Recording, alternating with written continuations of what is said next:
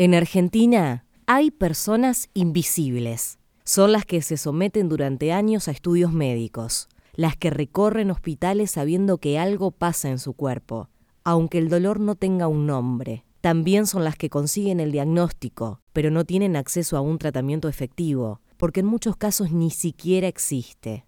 Otra vez, en Argentina hay personas invisibles. Son las que se acuestan y se levantan con miedo, con la incertidumbre de saber que son parte de ese 8% de la población mundial que convive con una enfermedad poco frecuente.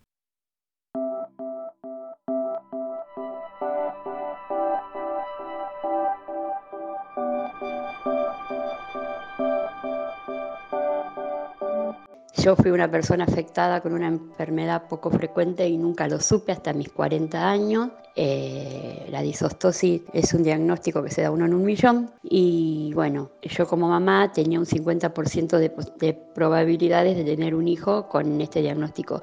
Yo nunca lo supe, yo siempre viví con cosas raras en mí, siempre me veía diferente, pero siempre pensé que era algo mío, algo de rasgos, algo, eh, nunca, nunca nos, nos, orientaron a nada. Mis padres, eh, lo, más cerca que estuvieron a un diagnóstico fue cuando, bueno, nací, que mis paretales no se unían, mi mollera estaba media blanda y la pediatra nos hizo hacer unos estudios, vale, hicieron hacer unos estudios para ver por qué era eso. Eh, ellos diagnosticaban una hidrocefalia, que nunca fue, porque la cabeza nunca me creció, los electrocardiogramas daban, electros, eh, sí, perdón, daban todos bien, el crecimiento era normal, digamos, pero bueno, después a los dos años, como eso no avanzaba, dejaron todo, eh, los médicos como que me dieron el alta. Y bueno, y después tuve una niñez, bueno, yo no tengo clavículas, le habían dicho a mis padres que las clavículas no las tenía porque en la cesárea mi mamá sin querer me habían quebrado la clavícula cosas así, ¿viste? Y bueno, y todo por separado, todo lo que yo tenía lo, lo dábamos por separado, los médicos nunca, nunca dijeron que tenían que ver todo con todo, hasta mi e, edad donde empezaba a cambiar los dientes, que nunca cambié, todo era eh, tener los dientes, la dentadura de leche todo el tiempo, no se me movían, no crecían. Yo me acuerdo, recuerdo arrancarme los dientes de, de edad de adolescente porque ya sufría mucho que no tenía dientes y bueno, hasta mis 20 años que, que yo me fui a un, no, a los 18 años fue que fui a un centro odontológico donde querían personas para hacer eh, tratamientos vocales de, de, la boca, ¿no? Y yo fui porque quería que hagan algo conmigo y una doctora me hizo una carta, me mandó a otro lugar, a un máxilo, y ahí ellos me operaron porque, bueno, la, dosis, la disostosis hace dientes retenidos, eh, quistes, bueno, un montón de cosas. Y bueno, y después de eso, estos médicos me hicieron placas panorámicas, tenía un desastre en mi boca, tenía supernumerarios, tenía eh, quistes, deformaciones, era un desastre en mi boca. Ellos me operaron e intentaron, bueno, reimplante de dientes, todo lo que tendría que haber hecho desde mucho más joven, ¿no? Por un mal diagnóstico. Si bien la disostosis, eh, los tratamientos vocales son de por vida, eso yo, yo me enteré ahora. En fin, pasé toda mi vida así, unas operaciones muy grandes, muy dolorosas, eh, mucho tiempo sin poder comer, de recuperarse.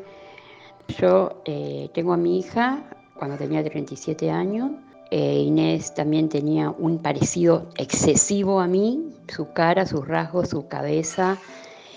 Y a mí esto me llamó la atención, si bien no dije, nunca supe qué era.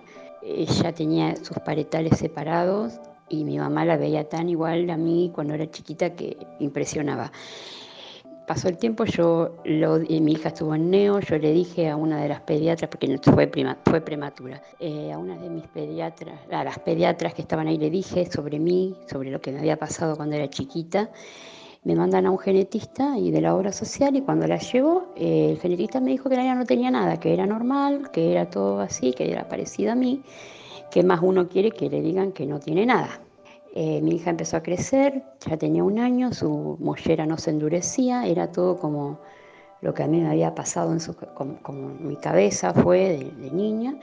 Y cambio de pediatra, porque yo siempre le decía del tema de su moller, me decía, no, ya se le va a endurecer, a mí me parecía extremadamente raro. Cuando cambio de pediatra, mi hija ya tenía tres años y ella me manda a, hacer, eh, a ver a, una genetista, pero yo le pedí que no me manden a la genetista de la obra social porque ya la habían visto y me habían dicho que no tenía nada. Me manda una genetista del hospital y cuando nosotros vamos, yo estaba embarazada de nuevo, estaba embarazada ya de siete meses, y ahí la genetista nos dice, eh, bueno, cuando nos ve, yo me preguntó por qué iba, le dije, y cuando nos vio me dijo, no sé si sabe, no sé por qué me preguntás, me dijo, porque esto es la es disostosis craneal, es una enfermedad que se hereda, es un diagnóstico eh, congénito que bueno, que afecta a tal lugar, tal, tal. Todo lo que ella decía era lo que me había pasado a mí toda mi vida. Yo jamás había conocido a nadie con esto. Yo ahí es como que me cayó la ficha, fue un shock muy grande para mí, fue un golpe muy bajo para mí. Es como que dije, claro, eh, por eso viví todo lo que viví, por eso era como que yo siempre tenía una sospecha y, nunca, nunca supe qué era. Cuando eh, mi hija la diagnostica, le hice una carta a mi nena para saber todo de ahora en más lo que teníamos que hacer, donde, tenía, todos los estudios que le hicieron, porque esto ataca a los huesos, a la estatura, bueno, un montón de cosas. Eh, y sobre todo me recalcan del tema de la dentadura, que esto lleva años de tratamientos y cuidados. Bueno, yo ya había perdido muchas piezas dentales porque lo que también se pierde son eh, esmalte, en fin, un desastre. Yo en en el 2019 empiezo con un dolor muy grande en mi boca, con todas las prótesis que tengo, que tenía, va. Y voy al odontólogo ya con este diagnóstico, diciéndole que yo tenía un diagnóstico, que yo sentía un bulto, que bueno, ellos no sabían de qué se trataba la disostosis, no la conocen, no sabían nada. me decían que era el roce de la, de la de la prótesis, en fin. Pero yo tenía esa sospecha que algo tenía, porque a mí me había dicho el médico que volvían a crecer. Y cuando me hacen una panorámica, se ve, eh, se ven cuatro dientes, muelas de juicios retenidas, y una ya era quiste. Arriba también tenía dientes retenidos. Así que, bueno, tuve que guardar con un máxilo. En la obra social primero me decían que no tenían máxilo. Bueno, tuve que pasar por muchas cosas. Yo lo primero que hice fue ir al médico que me operó en el hospital, que lo encontré, pero mi obra social no me permitió operarme por, bueno, en fin, cosas internas. Y me operó un maxilo de ahí. Ellos me, me sacaron todo porque corría riesgo de volver a formarse quistes. El quiste ya era un bulto grande y estaba eh, había es como fracturado mi mandíbula. Así que bueno, ellos me tuvieron que poner titanio, hueso de banco para reconstruir todo. Yo me quedé totalmente desdentada hasta sin hueso. Eh, tengo ocho meses de recuperación. Recién voy por los siete meses, ya el mes que viene sería el último. Y bueno, y el médico me dijo que me tengo que hacer puentes y tengo que hacerme eh, implantes sí o sí porque yo no puedo tener ni siquiera una prótesis de apoyo, una prótesis desmontable. Fui a la obra social con una nota que me hizo el médico como para que haga el pedido, para preguntar si eso lo podían reconocer o algo. Obviamente me dijeron que no, que eso lo veían más por la estética, así me dijeron. Obviamente también me, han atendido personas de, atrás de un mostrador, no son eh, gente, los, los que dirigen todo esto, no son empleados, ¿no? Pero fue muy duro para mí porque imagínate, todo de golpe, aparte pensar en mi hija que también tiene que pasar por lo mismo. Y bueno, y ahí empecé a asesorarme, hice un video contando lo que me pasaba porque yo entré en una depresión muy grande, no quería salir, no quería ver a nadie, me sentía muy mal, muy, muy, muy devastada con la situación. No puedo comer bien, imagínense, sin dientes, no puedo hablar bien, no puedo comer, no puedo nada. A mí lo de la pandemia lo único que me salvó fue el barbijo, que todo el mundo use barbijo porque es como esconder un poco mi, mi cara, mi, lo que me pasa. Así que decidí salir, por eso busqué ayuda, empecé a buscar gente con lo mismo, no encontré. Recién ahora encontré un caso de un nene de 11 años de, de Santiago, del Estero, que también su mamá no, no, conocía a nadie. Ah, yo me metí en varios grupos, porque hay un actor muy famoso que es eh, Gaiten que él tiene este, este diagnóstico y él lo está haciendo eh, conocido. Yo, cuando puse disostosis creído craneal, lo primero que me salió fue él, yo a él no lo conocía para nada. ellos tienen una asociación en Estados Unidos, CCD Yo me comuniqué con ellos, ellos se comunicaron conmigo. Fue muy lindo conocer a otras personas con esto. Para mí fue encontrar una identidad, mi identidad fue muy fuerte.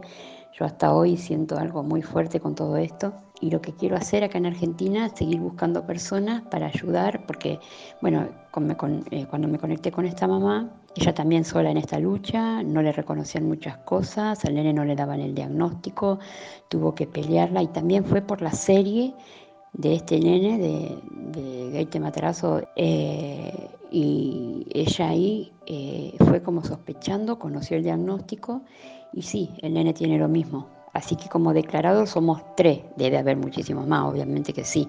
Por eso la idea es juntarnos, conocernos y a ver qué podemos hacer con todo esto, porque se conoce muy poco, no se sabe, hay médicos que no lo saben. A, mí la genetista se quedó sorprendida cuando le dije que el genetista que la vio primero me dijo que no sabía lo que tenía, porque me decía ella que un pediatra, un odontólogo, un obstetra, puede ser que no lo sepa, pero un genetista es muy raro. Y aparte también el hecho de saber de que uno tenía estos 50% de tener un hijo así, que cosas que yo no sabía.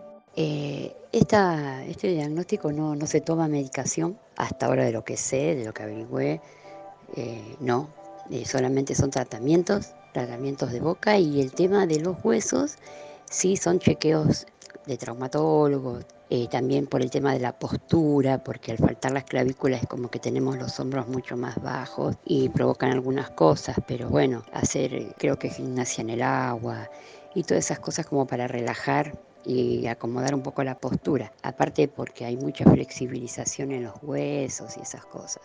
Pero así eh, tomar eh, pastillas y eso, eh, no. El tema de mi hija, bueno, todo esto lo que hago, más que nada, esta movida de, de hacer conocido el diagnóstico, es por mi hija, porque realmente yo cuando, bueno, fuimos diagnosticada, como que me di cuenta que esto no era conocido, los médicos no estaban, si bien el diagnóstico siempre existió, obviamente ahora estamos en unos tiempos mejores, digamos que hay mucha ciencia más avanzada y todo eso, no voy a compararlo en mi época, cuando nací, hace 40 años atrás, entonces me pareció interesante que sea eh, conocido. Eh, yo hoy estoy de la mano de ahora de mi genetista más que nunca, y de los y algunos maxilos que conocí para eh, dar con personas idóneas, digamos, ¿no? que, sepan llevar esto. Por eso mi insistencia ahora de, bueno, de, que en la obra social eh, poder hablar con los médicos, que se puedan asesorar, o si no, quiero hacer el tratamiento con ella en el lugar donde, donde seamos, donde sean personas idóneas, ¿no? No sé si en el hospital o dónde. Contención psicológica jamás, de nada. Es más, yo eh, con todo este tema eh, me he sentido muy mal y hay personas que al no conocer o no saber de qué se trata, hablo siempre eh, personas de, de médicos y esas cosas, quizás como no es una enfermedad de muerte, digamos, ¿no? porque es una enfermedad que solamente trae consecuencias externas. Es como que no lo ven tan grave. Yo cuando llevé a mi nena a la primera consulta odontológica para contarle lo que tenía, ¿no? cuando yo ya tenía el diagnóstico de, ella con tres años, ella, la odontóloga que la vio, me dijo que no tenía idea de lo que se trataba, que había que esperar, que ver, que analizar, ¿entendés? Y yo quiero obviar todo eso, yo ya no quiero analizar, no, yo quiero que ya esto se haga como, ya tenemos el punto, ya tenemos el diagnóstico, ya sabemos qué se, va, se tiene que hacer. Entonces no quiero yo ir con el librito a los médicos, sino quiero que ellos agarren los libros y digan, no, mira, pasa esto, lo otro, hagamos esto, lo otro.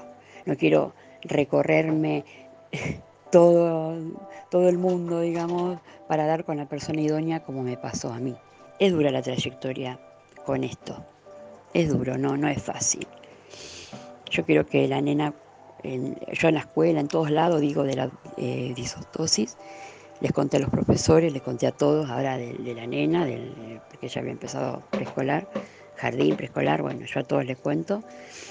Y quiero que no sea algo que, ah, viste, no, no conozco, quiero que por lo menos se empiece a conocer. Entonces mi idea es, eh, juntar gente, hacer tipo organización, no sé, para convocar personas, para juntarnos, hablar, contarnos cada experiencia, cómo fue. Necesito saber, ¿viste? necesito saber todo eso. Una idea tengo de hacer eso, una organización. Tengo pensado viajar el año que viene a Estados Unidos a esa conferencia.